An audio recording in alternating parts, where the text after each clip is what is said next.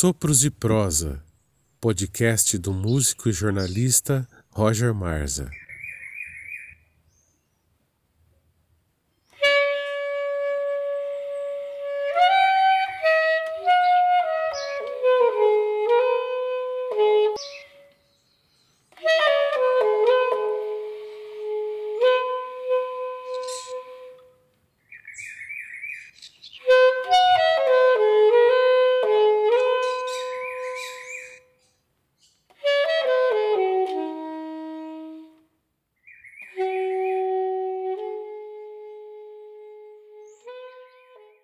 Sopros de Prosa de hoje é com Pedro Fávaro Júnior. Pedro é jornalista desde 1975. Ele passou por várias rádios e jornais aí em Jundiaí, que é sua cidade natal. Ele criou a imprensa oficial do município e o jornal católico o Verbo. É, trabalhou por mais de 20 anos no Grupo Estado, trabalhou no, como editor no, no Diário do Povo e no Correio Popular de Campinas e é diácono permanente da Igreja Católica. É... Desde quando, Pedro? Desde 98. Desde 98. 1998. E Pedro, ele é um verdadeiro líder. Ele foi um dos melhores chefes que eu já tive na vida, que é capaz de, de, ver não pode, a, não está trabalhando. de forma ampla e humana e hoje ele vai falar com a gente e ele está cuidando dos netinhos dele hoje. e Pedro, o Pedro também, ele é treinador em desenvolvimento humano, com especialidade em neurolinguística. E essa questão da neurolinguística, Pedro, eu queria te perguntar uma coisa. É, por exemplo, nós tivemos um relatório do IPCC que mostrou é, uma emergência climática muito grande e uma necessidade de mudança de padrões de comportamento. A gente vive hoje uma crise política profunda e uma crise econômica e de valores. Nós sabemos de tudo isso. Aí vem a neurolinguística e diz: mude assim mesmo que o mundo mudará. É, quais são as ferramentas que a neurolinguística tem para que a pessoa possa conseguir é, realmente mudar seus padrões de comportamento? Olha, a neurolinguística ela, ela parte do princípio de que a, que a pessoa tem é, vive das experiências é, que ela viu, ouviu, enfim, que ela, que ela tem um acúmulo de experiências que muitas vezes criam é, crenças limitantes e, e criam crenças também possibilitadoras. A neurolinguística trabalha é, mudando. Estou falando aqui, depois eu explico. Isso é perfume. Essa é a Helena, minha neta, para quem não viu, né, de cinco anos. Tem o Francisco aqui, de três anos, e eles estão mexendo só em tudo que tem aqui, né? É, no meu escritóriozinho. Daqui a pouco eles vão sair com ferramenta, detergente lá de trás. Vamos que não. Mas, Roger, a neurolinguística, ela, ela, ela é, trabalha é, com o princípio de que, a partir é, das experiências da pessoa, ela cria crenças limitantes e essas crenças podem ser mudadas. Né? Essas crenças limitantes é, cristalizam valores que às vezes são corrompidos, essas crenças cristalizam comportamentos que são inadequados e que não, não fazem a pessoa evoluir. Na verdade, se você for olhar para o mundo, e para o resultado do que a gente tem de vivência no mundo, é, as instituições no mundo estão derretendo. É, as instituições, eu digo de uma maneira geral, né, é, ligadas aos três poderes, ao poder legislativo, executivo, judiciário, estão derretendo, não se entendem.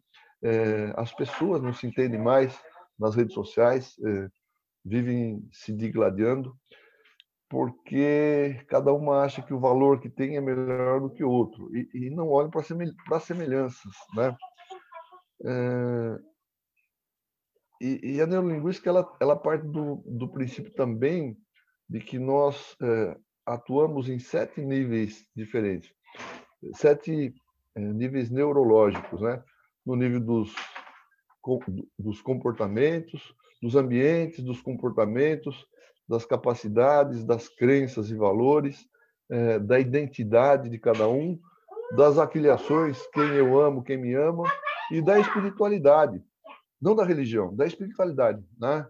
É, nós somos, é, ela parte do princípio de que o ser humano é um ser espiritual, mesmo que seja ateu. A espiritualidade do ateu é a existência de Deus. Ele precisa dessa espiritualidade para viver, né? para pensar, para se comportar. E hoje o que a gente vê, assim, muitas vezes você vê lá um cristão, né? É, que ouve Jesus Cristo, que pede o amor ao próximo, que pede a, a, a tolerância, que pede o acolhimento. Você vê lá embaixo um cristão que estuda tudo isso, que vai na missa ou vai no culto toda semana, pedindo arminha. Né? Então, assim, é, incongruência entre o nível espiritual mais alto e o nível do comportamento, né? Há um desalinhamento de, de, de níveis neurológicos e isso leva leva vamos dizer assim no contexto geral, se você olhar a sociedade, leva a sociedade ao desastre que a gente vê. Pode me corrigir se você achar que não é um desastre. O modo como a sociedade está organizada hoje, né? Está organizada em função do dinheiro, né? Em função do lucro. Né?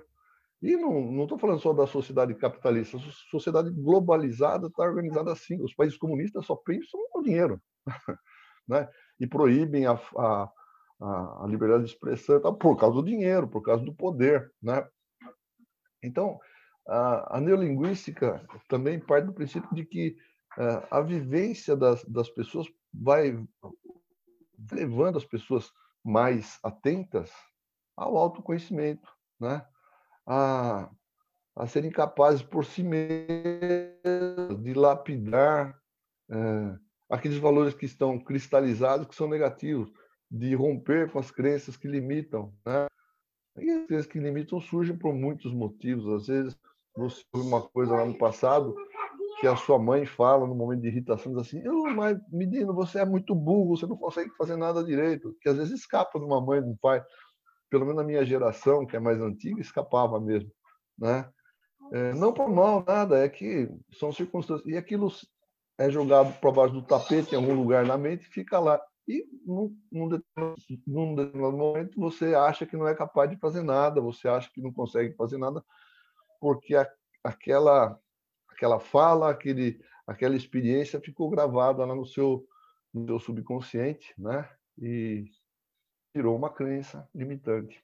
Enfim, é, e, para dizer hoje, por exemplo, hoje é dia de Santo Agostinho, 28 de agosto, nesse dia que nós estamos conversando, né?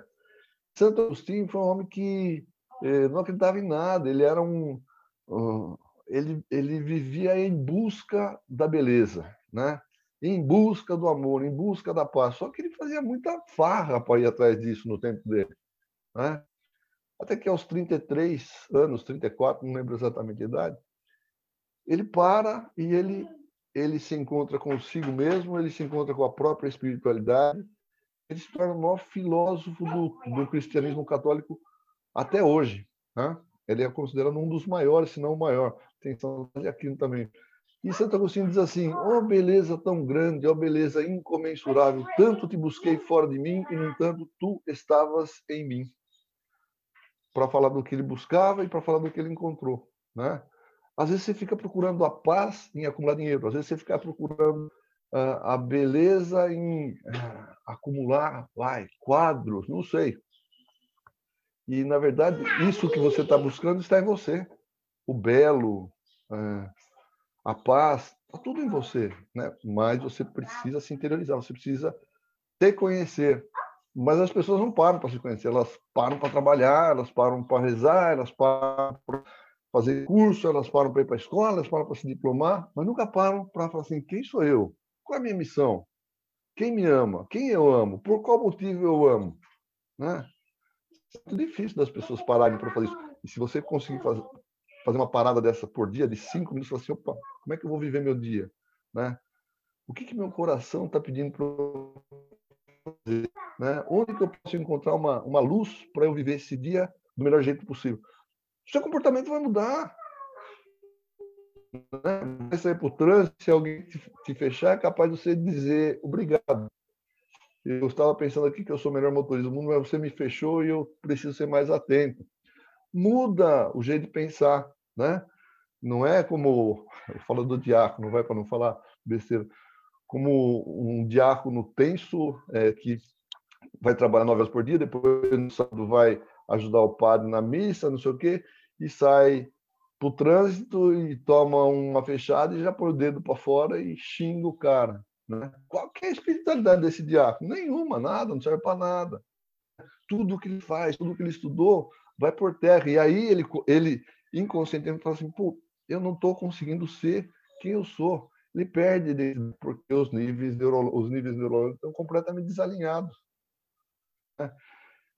O que, que, o que a linguística faz é ajudar ah, nesse alinhamento. Como? Com dinâmicas, com treinamento, com conversa, com método socrático, perguntando, viu, é, qual é o seu maior problema hoje? Aí o cara fala assim, ah, meu maior problema hoje é a minha mulher, né? Por qual motivo o seu maior problema é a sua mulher? Ah, porque eu acho que ela não gosta de mim. Mas então o problema não é sua mulher, é você que acha que não gosta de você. Ela não gosta de você. Por que, que você acha? Por qual razão ela teria para não gostar você? Ficando muito nervoso. Pronto, o cara está se conhecendo, entendeu? O método socrático ajuda né? Mas, para dizer assim, coisas que a pessoa pode buscar sozinha. É, claro que hoje ah, existem muitos, muitos treinamentos, desde, desde, desde uma época, é, vamos dizer assim, se situou no final dos anos 90, começo dos anos 2000, mas os caras que estudaram isso lá atrás, o Diltz é, e outras pessoas, é, estavam procurando a cura para o ser humano a cura do equilíbrio, né? E, que eu acho que toda ciência procura isso, né? É, a perfeição para o ser humano. Como é que o ser humano pode ser melhor, né? Neurolinguística pode ajudar muito nisso. Enfim, não sei se respondeu essa pergunta. É, nos, nos, nos, atendimentos que você faz de, de treinamento, né, de desenvolvimento humano, é, qual que é a principal dificuldade que você encontra nas pessoas para elas conseguirem mudar os seus padrões. Não existe uma regra. Cada pessoa é de um. Vamos lá. É... Vamos lá. Eu sou. Eu tive uma formação só para para situar melhor as pessoas que estão. Eu tive uma formação. Primeiro, eu, eu me encontrei num momento da minha vida que estava uh, meio. Já era diácono e estava enfrentando coisas como é, uma crise no trabalho, uma crise violenta no trabalho, com, com meus amigos que estavam estavam é, adoecendo no trabalho por causa da tensão que a gente vivia. Isso me, me desequilibrou. É, uma crise no mesmo momento da família, porque meu sogro chegou num momento, num momento tão grave de estresse que ele se suicidou, né? É, e, foi nesse momento que eu conheci, que eu tive uma experiência com um treinamento de neurolinguística no Instituto Você, em São José dos Campos, né? É, tem um dos, um dos maiores treinadores do Brasil, que é o Bento Augusto, e conheci outros treinadores muito, muito capacitados lá. E nesse instituto, depois, eu fui me aperfeiçoando. Eu fiz, fiz esse treinamento, o primeiro treinamento que chama Você, o segundo treinamento que chama Diamond, que é um treinamento de superação, o terceiro treinamento chama Practitioner, que é de, de estudos mesmo da, de neurolinguística, um outro que é avançado, que é o Master Practitioner, né? Que é um treinamento maior, de, de mais tempo, de quase nove dias, nove, dez dias, não lembro exatamente, para poder atender as pessoas. Né? Ou para poder é, trabalhar comigo, comigo mesmo de um jeito melhor, de um jeito é, mais tranquilo. E me fez muito bem. Me fez, me fez, me fez entender coisas que nem me passavam na cabeça. Por exemplo, eu fui ser jornalista porque gostava de escrever. E me aposentei como jornalista. Né? E entendi aos 60 anos que quem gosta de escrever não é para ser jornalista, é para ser escritor. É uma coisa que. Mas, eu, mas a neurolinguística me fez entender que eu fiz o melhor que eu pude como jornalista. Então, fui jornalista, eu trabalhei é, 35 anos como jornalista nos jornais da minha cidade, nas rádios da minha cidade, é, no Tarde, no Estadão, no Diário do Povo, no Correio Popular, né? É, e sempre fui feliz com esse trabalho. Sempre fui feliz porque eu trabalhei escrevendo, usando o meu dom, né? Aquilo que eu gostava de fazer. E aí, aos 60 anos, eu me propus a escrever cinco livros até os 65. Já estou com 67, escrevi dois. Um estou lançando agora, que é o Jardim de Sofia. E o primeiro romance que eu escrevi como escritor foi Freguês, né, que conta a história dos moradores de rua. É, é um, um, um, romance meio é, de memórias das minhas vivências com essas pessoas, né? Eu trabalhei e, e estive por mais de 18 anos.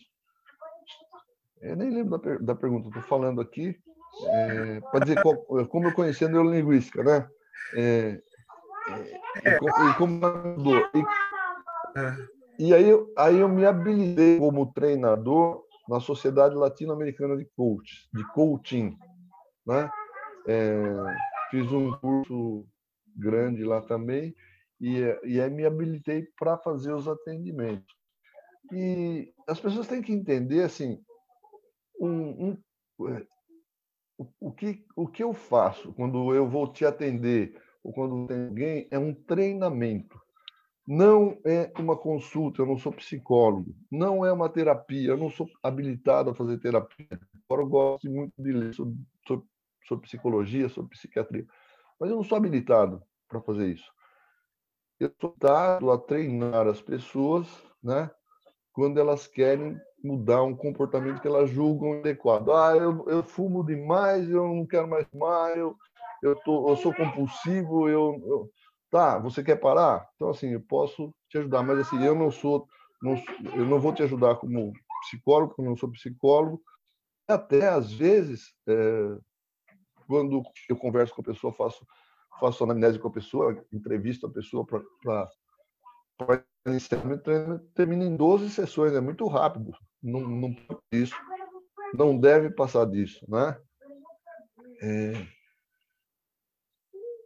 conforme a entrevista que eu faço com a pessoa, eu digo assim, olha, isso não é caso para um treinamento. Você precisa procurar um médico, você precisa procurar um psicólogo, você precisa procurar um, um psiquiatra, porque isso não é não é para um treinamento. Não vou conseguir resolver isso. Não estou habilitado para resolver o, o, que você quer resolver ou para te ajudar a resolver o que você quer resolver. Não resolvo nada. Quem resolve é a pessoa. Né? Eu sou um, eu, o, o, o treinador, ele é um facilitador. Ele vai botar o cara para treinar né? É, então é assim que eu, assim que eu faço. E aí tem, tem, tem o método, tem a sequência de, de atendimento. Né? Essa aqui é a Helena, esse aqui é o Roger, meu amigo, que está me entrevistando, e você ajuda na entrevista. Que linda. É isso. E, e, e, e, e Pedro, qual, qual na verdade, a, a, qual tem sido qual tem sido o resultado dessas, dessas, desses treinamentos que você faz? É, as pessoas conseguem superar os desafios que elas encontram? Tem sido, tem sido proveitoso? E como você está fazendo essas consultas durante a, a, a, a pandemia, né? É, eu não gosto de chamar de consulta, são treinamentos, são sessões de treino. É como se você fosse para a academia treinar boxe, né? 12 vezes. É... Eu, na verdade, na pandemia, eu atendi é, as pessoas que me procuraram, eu atendi, e tem uma, uma procura até razoável, graças a Deus, eu atendi. É... Eu precisei me reinventar, porque é muito melhor o atendimento é, pessoal, né? Você estar tá junto com a pessoa, você conversar junto, você é, às vezes é, colocar algumas coisas pessoalmente. Mas é, a gente tem que a gente tem que aproveitar o que tem de ferramenta e, e eu me reinventei e, e atendi online, atendi pela internet, né? E Pedro, e... qual, qual os resultados, os resultados, os resultados que eu julgo que as pessoas alcançaram foi o resultado porque eu sempre peço feedback que elas buscavam, né?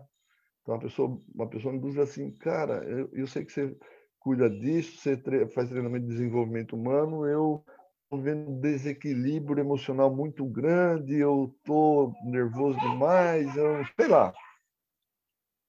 Chutando aqui alguma coisa, né? E eu, eu, eu preciso de ajuda. Mas você quer se ajudar? Porque a primeira coisa é se você, se você, se você efetivamente quer Quer ser equilibrado?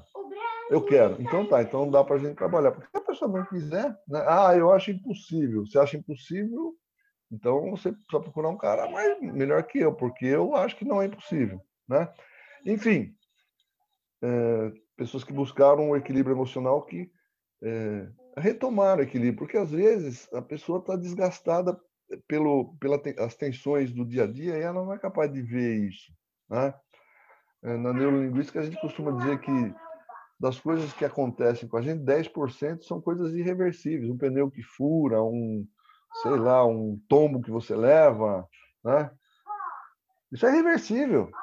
É, e 90% das coisas é, das, das, coisas são reações àquilo que acontece. Você muitas vezes acha que, que, que, que aquilo, que uma coisa gravíssimo está acontecendo com você e você não percebe que, na verdade, é uma reação que você está tendo a alguma coisa que já aconteceu. Né?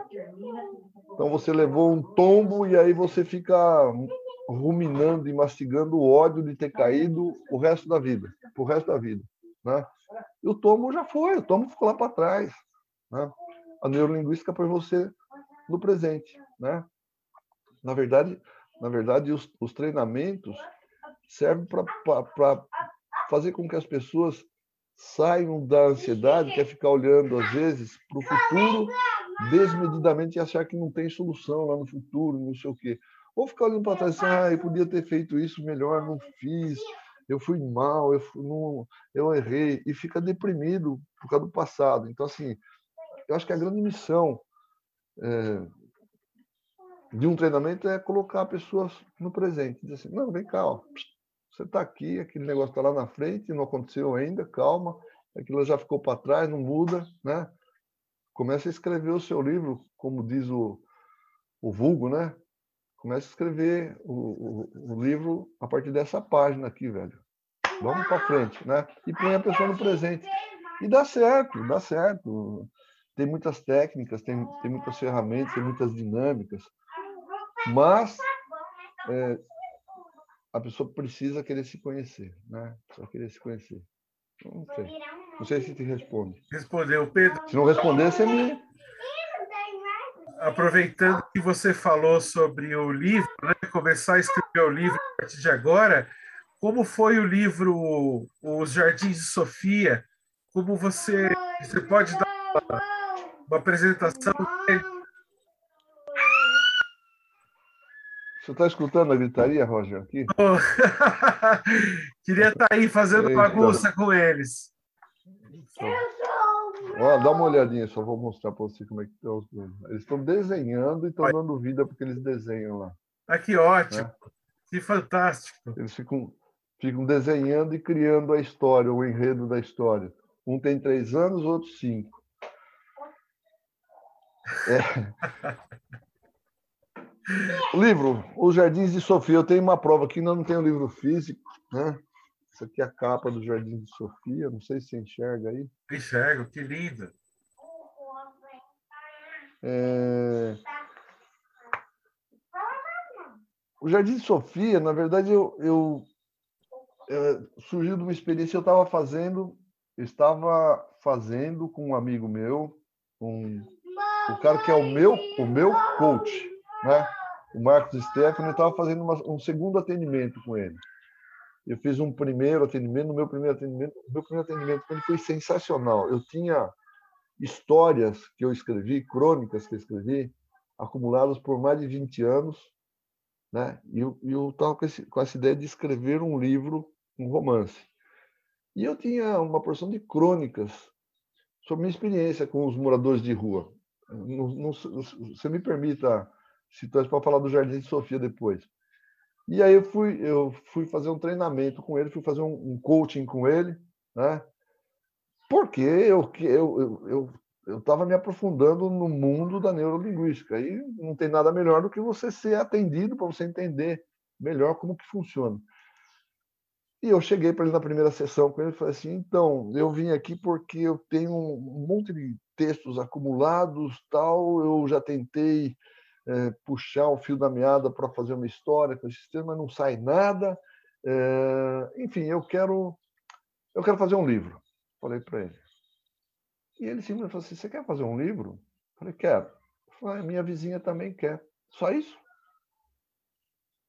Né? Falei assim, como assim, sua vizinha aqui? Eu sou jornalista, jornalista faz 35 anos, pô, eu vivo de escrever. Não, mas fazer um livro qualquer um faz. Né? Quem quiser fazer um livro, faz, escreve qualquer coisa, nem publica o um livro. Você quer, quer fazer um livro mesmo? É isso que você quer? Eu falei, não. Eu quero é, ter a experiência de ser escritor. Falei, ah, então tá bom. Então vamos fazer assim, ó. E começamos o treinamento lá, né? E no primeiro dia disse assim: na décima segunda sessão você vai me entregar o seu livro pronto. Eu olhei para a cara e falei assim: como assim? Faz 20 anos que eu estou tentando, não, não, não falo. Como é que eu vou fazer em 12 semanas isso, né? É, na segunda sessão, conversamos mais um pouco, fizemos uma dinâmica lá, pau. E, e eu saí de lá é, pensando, mastigando, ruminando. Em oito horas, em oito horas, eu consegui organizar tudo que eu tinha, a minha mente conseguiu organizar tudo que eu tinha, e saiu a, a história do livro que eu chamei, numa primeira, eh, numa primeira etapa, de Os Invisíveis da Praça. E aí eu fui fazendo o livro e, e, continuei as sessões, e ele perguntando como é que está o, o, o, livro, está tá saindo? Está indo, tá, não sei o quê. Ah, tá. Falei, é, porque você vai me entregar esse livro na 12 sessão. E aí eu encadernei e tal. E na 12 sessão ele me liga e diz assim: Ah, viu, hoje nós não vamos fazer na, no escritório, não. Eu vou passar e vou pegar você e nós vamos fazer a sessão num outro lugar. Você terminou o livro? Você vai me entregar o livro? Vou, então nós vamos fazer a sessão no outro lugar. E aí ele passou, me pegou com o carro dele e me levou para tomar um café na livraria Saraiva e eu entreguei o livro para ele na Saraiva. Nossa, que legal! que é, foi muito, foi muito, foi muito fantástico, né? E, e ele fez uma sessão comigo lá, tomando um café, conversando. Ele leu por alto o que eu escrevi. Isso aqui é, tem força de livro, é um bonsai. Falou assim mesmo para mim. Você sabe o que é um bonsai? É uma árvore cuidada que fica pequenininha, mas ela é muito bem cuidada. Seu livro está um bonsai. Achei bonita a definição, achei interessante. Ele não é escritor. Ele era o meu, o meu, o meu coach era o meu barbeiro. Para você ter uma ideia. Olha que legal. é, sim, senhor. É, mas é uma pessoa cultíssima, ele é músico, ele é fabuloso, né? É, até eu vou falar para ele assistir a entrevista, quando você botar no ar, você me avisa. É, o Marcos Stephanie. E, cara, e aí eu fiquei com aquilo, terminamos as duas sessões, fiquei muito satisfeito porque saiu o livro, e aí, aí ele disse assim para mim, agora, meu filho, é você e o livro, vá para frente. Né? Hã? Claro, eu e o livro. O que você vai fazer com o livro? Tem que publicar, tem que ir atrás de editora, tem que ver como é que funciona. Mas eu não estava satisfeito. Aí eu comecei a fazer cursos de escrita criativa é, na Biblioteca Maria Andrade. Enfim, fiz uns seis ou sete. Né? E num desses cursos eu encontrei com uma escritora, que é a professora Nanete Neves que foi a primeira jornalista do Brasil a entrevistar o Carlos Drummond de Andrade num trote, quando ela era foca. Ela entrou na Folha para trabalhar como foca e os caras, ela era muito culta, intelectual, inteligente, né? na década de 70. e os chefes dela é, prepararam um trote para ela. Né? Então, assim, você vai para o Rio de Janeiro entrevistar o Drummond. Nunca ninguém tinha conseguido entrevistar o Drummond até então. Olha. E os caras, os caras mandaram ela para entrevistar o Drummond para ela ralar mesmo, né? e ela foi, e ela foi, e ela insistiu, e ela brigou, e ela entrevistou o Drummond. Foi a primeira jornalista brasileira a entrevistar o Drummond. e virou um livro, um livro dela muito bonito, A Foca e o Poeta. Olha que lindo. É, é, e aí eu fiz um curso com ela, muito, foi legal pra caramba o curso, foi rápido. É, fiz o curso, inclusive, acho que a, a Luciana Xavier, nossa amiga, estava tava nesse curso também. Fiz dois cursos com ela. E no segundo eu falei do meu livro para ela, ela falou assim: ah, manda para eu dar uma olhada, mas eu tenho muita coisa para fazer. Ela, é, ela trabalha para uma porção de editoras, ela estava escrevendo o livro dela, estava cuidando de uma biografia do Che Guevara na época. Ela tem trabalhos como ghostwriter que você nem imagina, né? Tem um mercado imenso de ghostwriter, não sei se você sabe disso. Uhum. Né? É, ela falou assim: ah, manda para mim, eu vou dar uma olhada, mas tenha paciência que eu não tenho tempo. Cara, em dois dias ela me devolveu e falou assim: Pedro, esse texto desse livro tem força literária, tem potencial comercial, cara, mas não tem tamanho de livro, está muito pequeno. Bonsai. Olha que coisa mais maluca, né? Uma especialista falou a mesma coisa que o meu coach, que não sabia nada, não é especialista em literatura. Você é, não tem tamanho de livro, tem tamanho de um conto. Talvez você precisa, se você quiser que isso se transforme em livro, você vai, vai ter que trabalhar um pouquinho mais, porque tem 11 mil palavras aqui. É, pode ser um livro de 11 mil palavras, mas não tem tamanho de livro. Precisa encorpar, precisa, na, com a mesma língua, encontrar uma voz melhor. Cara, e eu trabalhei e puxei para 30 mil, 30 mil palavras e virou meu primeiro livro, Freguês né? que foi publicado pela editora Chiado. Então, essa é a primeira história. E depois eu conheci um outro treinamento com o Marcos. Livro lindo, maravilhoso. É, tem, tem histórias fantásticas e verdadeiras lá, né? Foi escrito com o coração mesmo. É, e eu comecei um segundo treinamento depois de um, uns dois anos. Eu eu quis reforçar algumas coisas, porque eu estava eu tava começando a atender, tinha feito o Master Practitioner. É, quando eu fiz o Master Practitioner, o Léo, do, do Vitor e Léo, fez comigo. Nós fizemos juntos, porque ele estava começando a trabalhar com inteligência emocional. Estava deixando a dupla para trabalhar com inteligência emocional. Uhum. É... E, na verdade, para você saber, eu não paguei esse curso de nove dias. Eu troquei por um livro. Mas, mas eu não, não vou falar que livro, porque eu não posso falar. É uma questão contratual.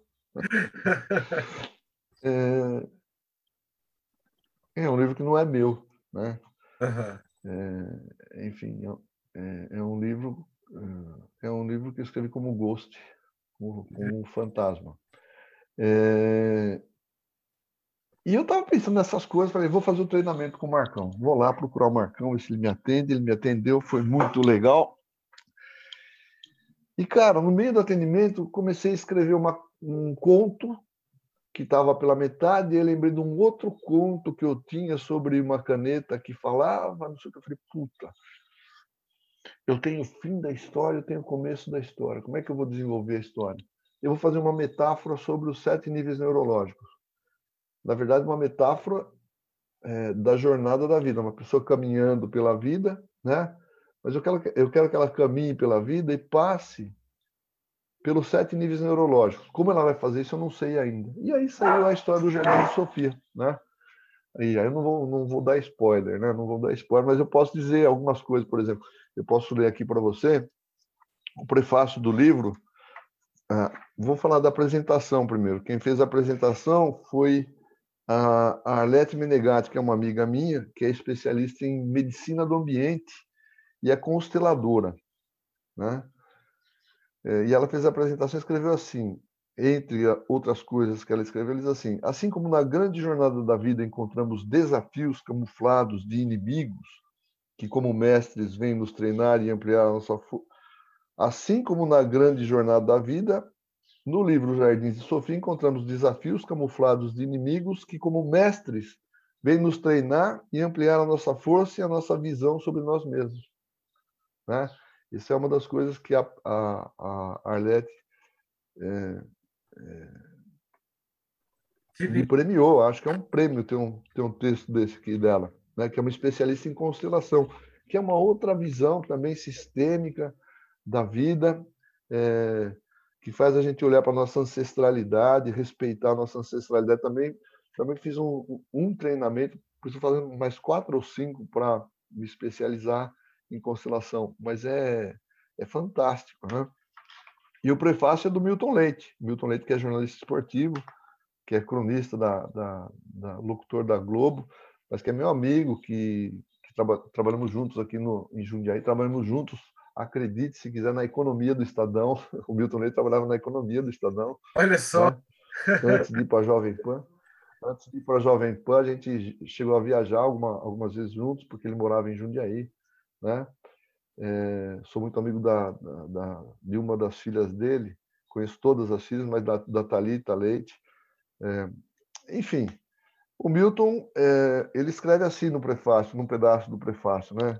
Ele discorre um pouquinho sobre a nossa amizade, sobre o que conhecemos juntos, mas ele diz assim: quando você percorrer as próximas páginas num ritmo de quase não poder respirar, ficará em dúvida sobre o tempo e o espaço.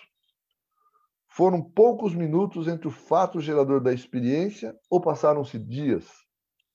Que lugar é aquele? Que lugar é aquele?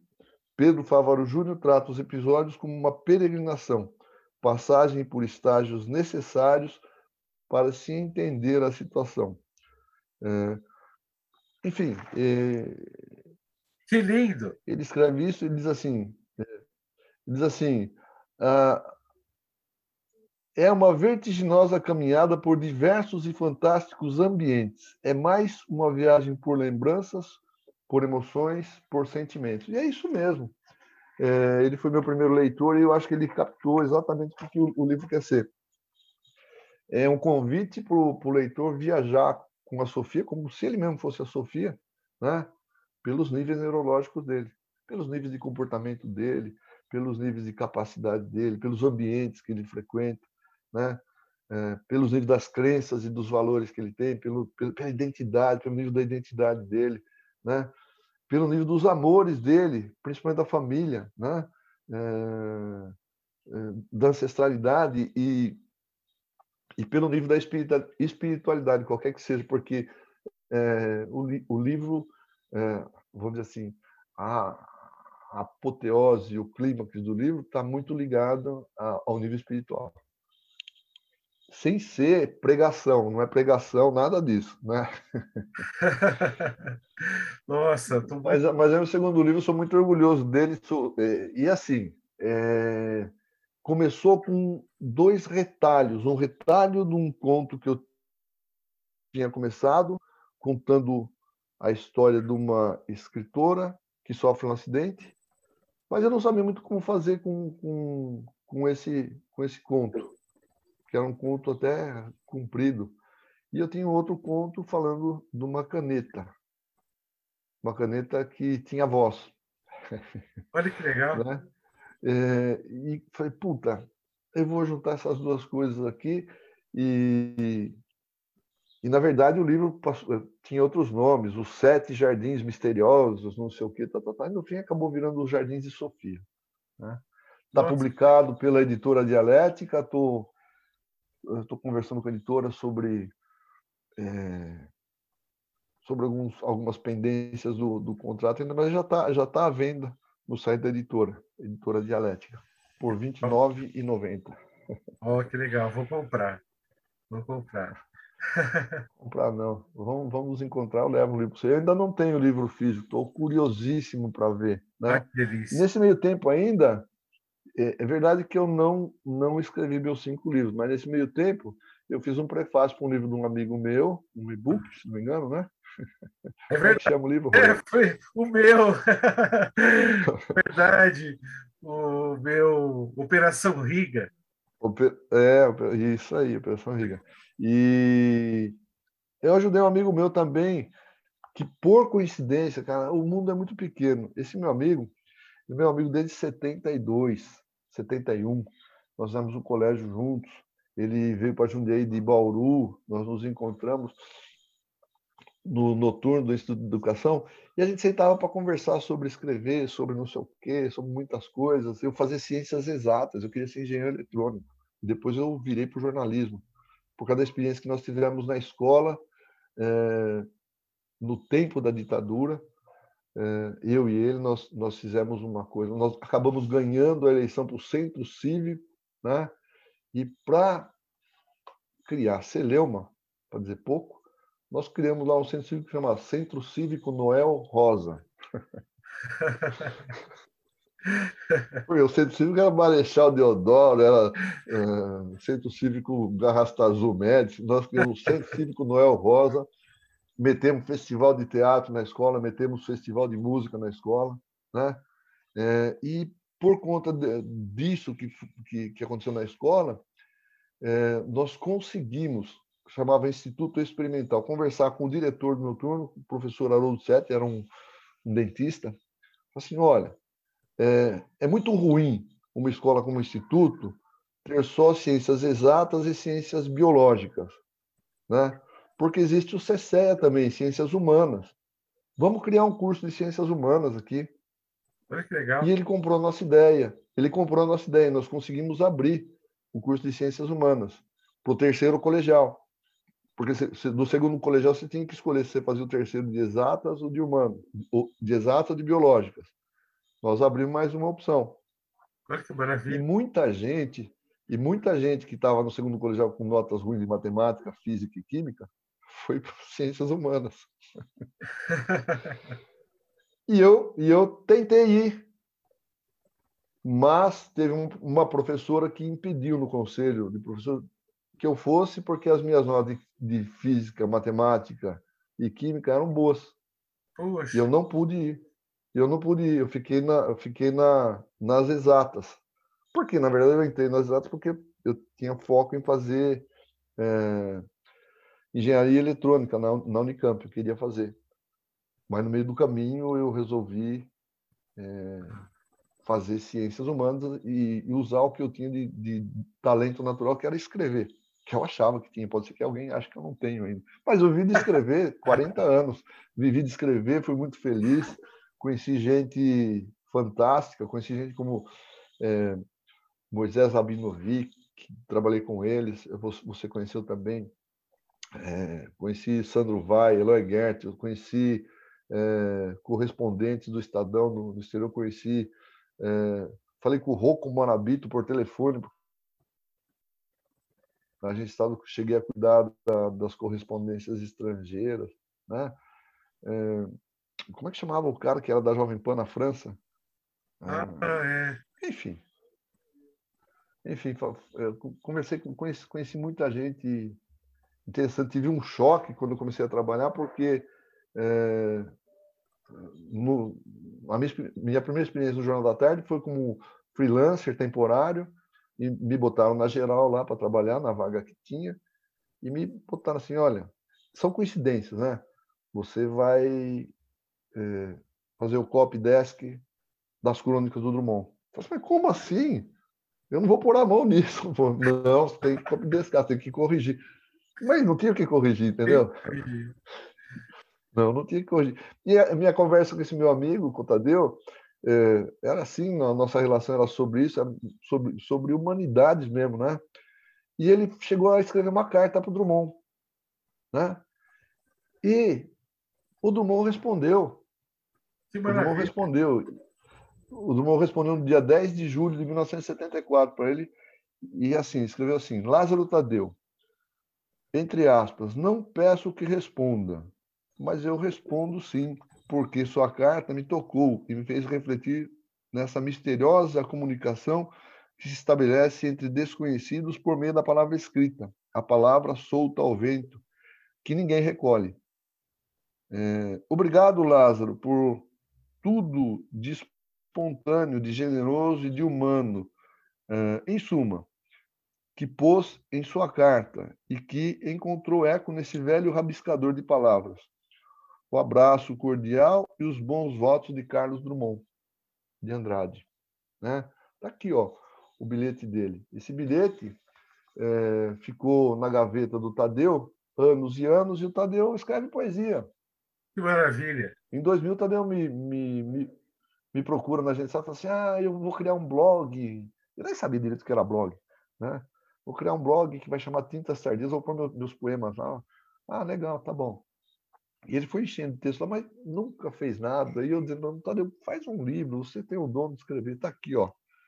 Eu fiz o prefácio desse livro também. Olha que lindo. Tintas Tardias. Está é, aqui. Né? E com o bilhete do Drummond, que estava no. que ele tirou da gaveta, pôs num quadrinho na parede da casa dele. Eu falei, Gil, você vai deixar no, isso aqui tem que ganhar vida, cara. Está aqui um livro de poesia, o, o Roger. Olha. Um livro de poesia. Tem poesias lindíssimas aqui, né? É... O silêncio da palavra. Se cansa falar no silêncio, não é silêncio. Que no pensamento há o discurso e assim não há o silêncio. Que em mim ouço o som de minha voz, da tua, do outro, no embate frenético e emudecido de voz. E nesse silêncio aparente, meu inconsciente e meu consciente são repletos de discursos dos outros. Olha. Tem coisas muito bonitas aqui, muito interessantes. Mas é isso aí, Pedro. Enfim, é, a neurolinguística me ajudou muito a, a, a, a ser um. um a, a, cuidar mais daquilo que eu tenho comigo, né? Do meu escritor, do meu diácono, né? É, tenho uma experiência muito posso contar, sem falar o nome, como diácono, estou atendendo uma moça que vai casar. E o diácono ele faz entrevista dos casamentos né, na, na paróquia dele. Entrevista para saber se estão casando de boa fé, se não estão casando obrigados, se não tem o pai com a garrucha atrás do noivo, enfim, essas coisas. Né? É, e aí eu pergunto para a moça, digo assim, e você está disposta a ter filhos nesse seu casamento? E ela fala assim: não, não, não, foi só você falar de ter filho, eu estou sentindo cheiro de éter, pelo amor de Deus. Você começa a falar de filho, já começa a sentir cheiro de éter, cheiro de hospital. É. Fala, mas você tem 22 anos, 23 anos, você passou por algum trauma, alguma coisa assim? É, esteve no hospital, acidente? Não, não, não. É que você falou de ter filho, já me, ah, veio o cheiro de éter. Aí eu disse assim para fulana, posso, você me dá licença de fazer uma coisa com você? Eu não vou te tocar, não vou pôr a mão em você, não vou pedir para você fechar os olhos, né? E a primeira imagem que vier é, ligada a esse cheiro de éter que você sente, você me, me fala o que é. Né? Ela fechou os olhos, relaxou um pouquinho, Falei, e a hora que vier a imagem, você me fala. Ela fez assim, assim, ai meu Deus do céu, é minha mãe, é minha mãe. Minha mãe está desmanhando. Minha mãe está desmanhando. E onde você está? Estou sentado na cadeira do dentista. Falei, pode abrir os olhos. Ela não estava hipnotizada, nada. Ela lembrou. E quando ela era criança, ela foi ao dentista, mas ela levou ela no dentista. O dentista estava trabalhando na boca dela por um motivo, né? Sei lá. E a mãe dela vendo aquilo, ela desmaiou. E no consultório tem o cheiro de dentista lá para trás, o cheiro de medicamento, de éter, né? E, e aí ela acabou mudando a ideia, o medo dela de ter filhos por causa do cheiro de éter, cheiro de hospital, né? Que vinha numa experiência ruim que ela teve de ver a mãe desmaiando. Não era por causa do cheiro de éter, de ver a mãe desmaiando no consultório de dentista. Olha que, que era uma, uma, uma, uma memória que estava lá largada? E eu não fiz nada, ela fez tudo sozinha. Eu só assustei, porque assim, você está disposta a, a acolher os filhos que Deus enviar no semana. Não, não, não me fala de filho, pelo amor de Deus. Começa a sentir cheiro de hospital, cheiro de éter, pelo amor de Deus, não me fala de filho. Assim, mas como assim? Né? Uhum. É, muito, é muito interpretativo. Eu tenho, que, eu tenho que conversar com a pessoa, porque às vezes, se a pessoa tiver o fechamento para ter filhos, ela, é, ainda que ela receba o sacramento do matrimônio, agora estou falando em religião, né, em teologia, uhum. o, o sacramento não será válido tecnicamente porque ela está fechada para a vida, entendeu? Então o diácono faz essa pergunta, o padre faz essa pergunta na entrevista, pode dizer, Pergunta para o noivo também, ó, você está aberto, está disposto a receber os, os filhos que Deus enviar para sua vida? Não está disposto a engravidar, a fazer cesárea, não. A receber os filhos que Deus enviar, porque às vezes vem um filho adotivo, né? Uhum. É, tá aberto, aberto a viver, enfim. Né? Não, pelo amor de Deus, porque já sinto cheiro de éter. E aí, falei assim, ah, agora vou para a neurolinguística, desculpa aí, Deus, eu vou trabalhar um pouquinho aqui. Né? É legal. E, e, e, e, tem, e tem me ajudado, e tem me ajudado muito, tem me ajudado muito. Enfim, é isso. Pedro, quero te agradecer muito, te agradeço muito pela entrevista. Muito obrigado. Você é uma pessoa inspiradora. Te agradeço por tudo de bom que você fez para a minha vida. Muito... Ah, imagina, agora você é meu amigo, meu irmão, a gente trabalhou junto, a gente, a gente caminhou junto, assim, é, você também me inspira, né? E acho que a, a, vida deve ser um pouco isso, um, um inspirando o outro. Tem ouvido os seus sons lá, nossa, eu tenho me emocionado, cara. Obrigado. um abraço, Pedro. Um abração. Fica com Deus.